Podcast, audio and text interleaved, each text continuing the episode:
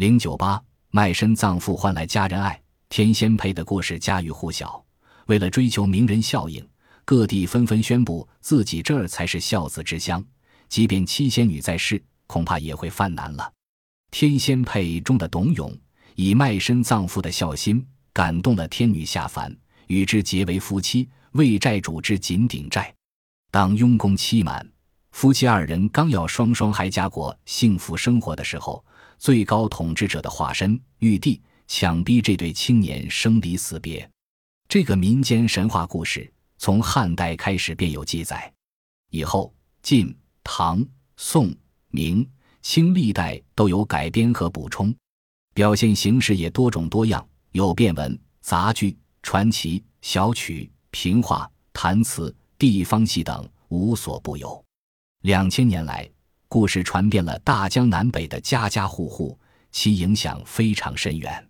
董永的故事歌颂了劳动人民，歌颂了男女自主的婚姻，反映了剥削者和被剥削者、压迫者和被压迫者之间的激烈阶级矛盾。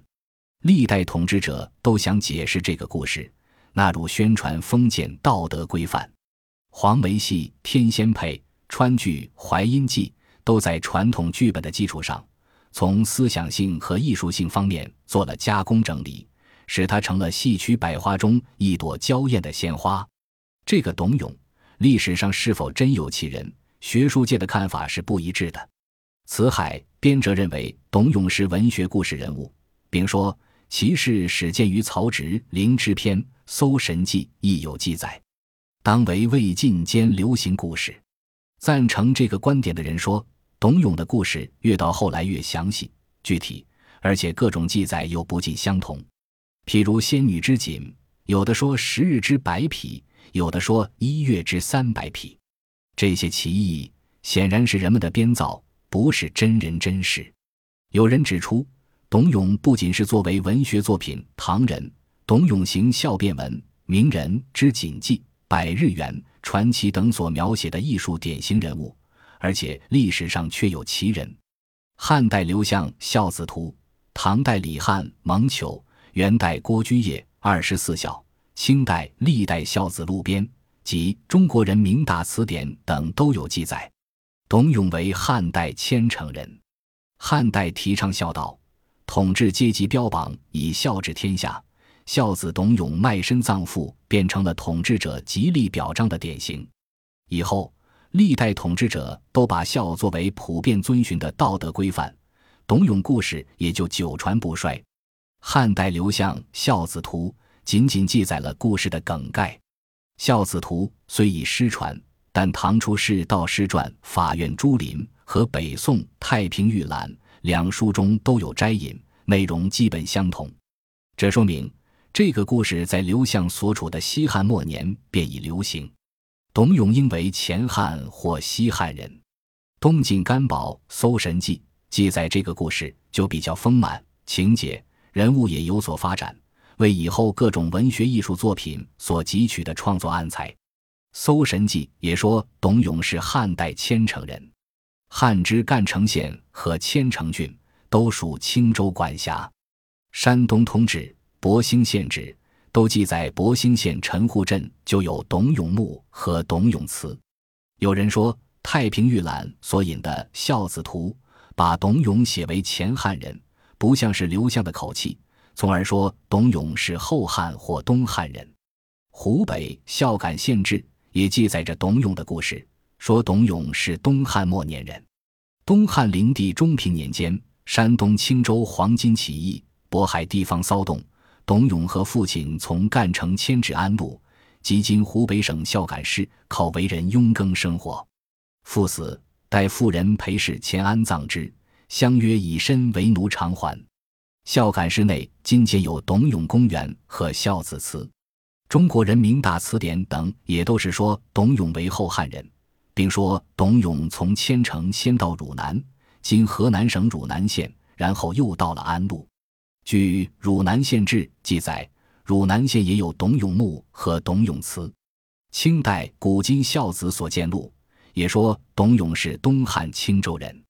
五代时蜀人杜光庭传《陆毅记》还记载了董永与仙女生了儿子。中国人明大词典说，董永之子名董仲，自幼灵异，数次书符镇妖。河南汝宁府志记载，汝南县有仙女墓，为董仲思念母亲，追葬母亲衣冠之所。仙女生子故事完全是虚构的神话传说，不可能实有其事。山东嘉祥县东汉武师墓石刻也有董永的石刻画，画面是树下一路车，上有小罐。大约公田间饮水，一个老人坐于车上，左手执灸杖，右手前伸，大概是招呼儿子休息。老人上方刻“永父”二字，其左为董永，右手执农具，回首望父亲，身旁刻“董永，千乘人也”。自上空中有一人，身穿花边衣，肩有翼，其袖作飞舞状，可能是仙女。武氏墓石刻也称武氏祠、武氏石室，是东汉武氏家族墓地。武氏是东汉末年的官僚地主家族，史无记载。据石阙铭文记载，武氏祠建于东汉桓灵时期，始建于桓帝建和元年（一百四十七年），数十年落成，竣工之时不晚于公元二百年。黄巾起义开始于灵帝中乎元年（一百八十四年）。晚于董永故事的产生，武氏墓石刻便否定了董永因避黄巾战乱而南迁汝南安陆的说法。据江苏东台县志记载，董永为东台西溪人，还说西溪镇之董永墓及其父母并存。山东鱼台县志也记载，县西南三十里有董永墓。清雍正年间，山东乐安县志今广饶县则说。城西南十五里太和庄外有董永墓，墓旁有董永祠，子孙至今永祀不伐。这么多的地方都有董永的传说古迹，说明董永的故事自古以来就在全国各地流传。人们忘记了他的籍贯，而把他作为自己家乡的人，认为历史上真有其人的观点是：孝子董永卖身葬父实有其事，与仙女及仙女生子，则是人们的良好愿望。从而虚构了这些情节。我们不能以艺术典型的董永否定历史上的董永，同时指出，最早的董永故事是在山东及黄河流域传播。魏晋时代，北方人避乱南迁，这个故事随着流传到了长江流域。